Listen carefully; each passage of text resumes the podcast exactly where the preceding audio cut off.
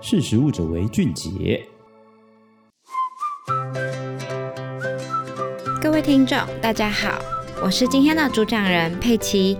今天要跟大家分享的是蜂蜜难验真假，政府加强标示管理，却延伸出检验的把关困境。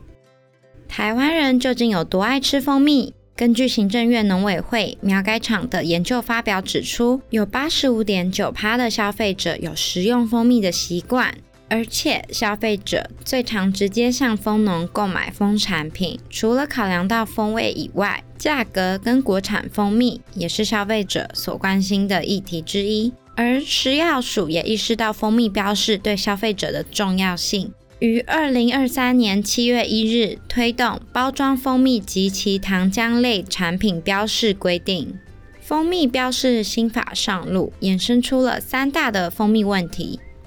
我们整理出来的三大问题有：第一，蜂蜜的标准狭隘；第二，难验掺混；第三，标示新制难以稽核。法规的利益良善，希望可以透过包装标示，更完善消费者在蜂产品的选择上资讯透明化。然而，包装定定了之后，蜂蜜就真的是蜂蜜吗？法规的背后又隐藏了哪些蜂蜜产业发生的变化呢？根据经济部标准检验局为蜂蜜订定了 CNS 一三零五的标准。其中将蜂蜜定义为蜜蜂采收花朵之花蜜、植物外溢和昆虫蜜露，储存于蜂巢之天然的产品。然而，对于蜂农来说，究竟什么叫做蜂蜜？台湾养蜂协会前理事长江焕斌认为，蜂蜜是蜜蜂在外面采集花蜜回来的食物，而没吃完累积的蜜才是养蜂人可以采集作为商品的产物。标准局虽然针对蜂蜜定定了 CNS 一三零五的产品品质标准，不过台湾蜂蜜的产地多元，蜜种也丰富。除了常见的龙眼蜜和荔枝蜜之外，也有文旦蜜、红蛋蜜、百千层蜜等等。然而 CNS 一三零五却只有针对市场偏好的龙眼蜜去做标准的定定，其余蜜种的蜂蜜皆归类于蜂蜜的品项。江焕彬表示，有些特殊的蜜源根本达不到这个龙眼蜜或者是蜂蜜的标准。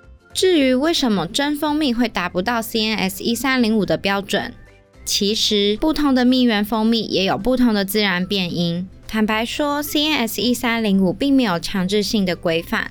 然而，这样的国家标准反倒限缩了小众蜂蜜发展的可能性。CNS 一三零五虽然并不是强制性的规定。仅作为品质标准规范供业界参照，但是行政院农委会于二零二零年公告《蜂蜜台湾良好农业规范》（TGAP），必须先符合 CNS 一三零五的标准，在这样的前提之下，才能取得产销履历的认证。这样的规定导致部分的小众蜂蜜在品质项目未符合 CNS 一三零五的标准下，就没有办法取得产销履历。我们以乌桕蜜和红蛋蜜为例，根据江焕彬和宜兰大学生物技术与动物科学系教授陈韵文表示，从他们的送验经验里，这两种蜂蜜的淀粉酶活性皆低于 CNS 一三零五的标准。难道无法符合 CNS 标准的小众蜂蜜就等于假蜜吗？根据这个问题，农粮署农业资材组科长李协昌透露。标准局正在商议蜂蜜品质的品项，有望纳入小众的蜜种。由此可知，对于蜂蜜的真伪掺混的现象，仍然需要更精准、全面的检验，才能做综合的评判。那究竟蜂蜜的真伪又该如何检验？食药署对于蜂蜜真伪的检验，他曾提出两项的检验建议，一个是蜂蜜中 C 四植物糖脂检验方法。另一个则是蜂蜜中糖类之稳定碳同位素比值检验方法。不过，这两项检验方法并没办法完全的判别蜂蜜掺混的问题，并且检验方法都有一个但书，无法靠结果来判定蜂蜜的真假。又根据财团法人食品工业研究所负责蜂蜜检验的某位不具名的研究员提到，目前没有一个检验方法可以检验出蜂蜜掺混的现象。食药署在相关的检验方法也注明到，蜂蜜可能受产地、蜜源、气候及环境等因素影响。故检验仅系为判定产品是否需启动调查的方法之一，其结果仍需并调查结果所见来综合研判。苗改厂残蜂课课长吴资贤更直言地表示，如果有心人士刻意要躲避检验，以糖浆来掺混来符合检验的结果，是没有办法抓到的。那这样子，百密一疏的检验缺口又该如何去检验呢？实力查询食药署的实验室认证资讯网发现到，蜂蜜中 C 四植物糖脂检验方法，目前全台湾唯一通过认证的实验室只有台湾检验科技股份有限公司，也就是我们常见的 SGS。我们又查询另一种的蜂蜜检验方法，蜂蜜中糖类之稳定碳同位素比值的检验方法认证，却发现台湾没有任何实验室是通过食药署实验室认证的。台湾对于蜂蜜检验的量能究竟为何？实验室的公信力又有多少？检验的量能能否有效地辨别蜂蜜真伪的现象？这些都是在七月一号法令实施后所会遇到的问题。以目前国内实验室的量能来说，根本寥寥可数。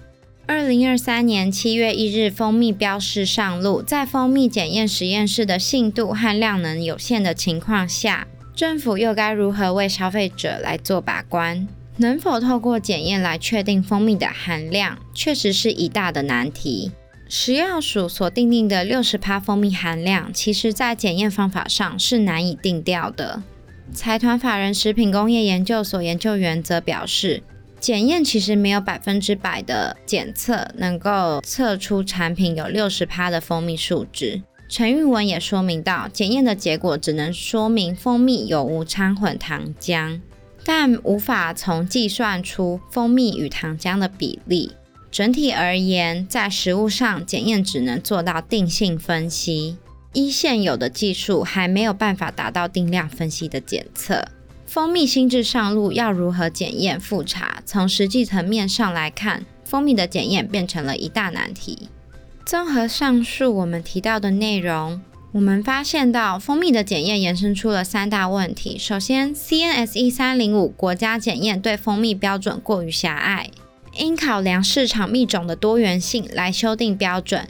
其次，蜂蜜的标示新法上路，单单依据食药署所建议的两种检验法，如果有心人士想要钻漏洞，实在难以透过检验的办法来辨别掺混的问题。最后，我国的实验室量能有限，恐怕导致未来产生难以集合的状况。到底我国的蜂蜜产业把关该如何更加的谨慎完善，来维护业者们的商誉和消费者的权益？一起上官网，我们食专题的专区，锁定二零二三年六月的蜂蜜专题，实力带你揭开蜂蜜标示不能说的秘密。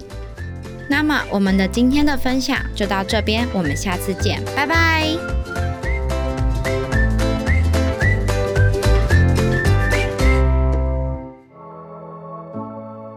识食物者为俊杰。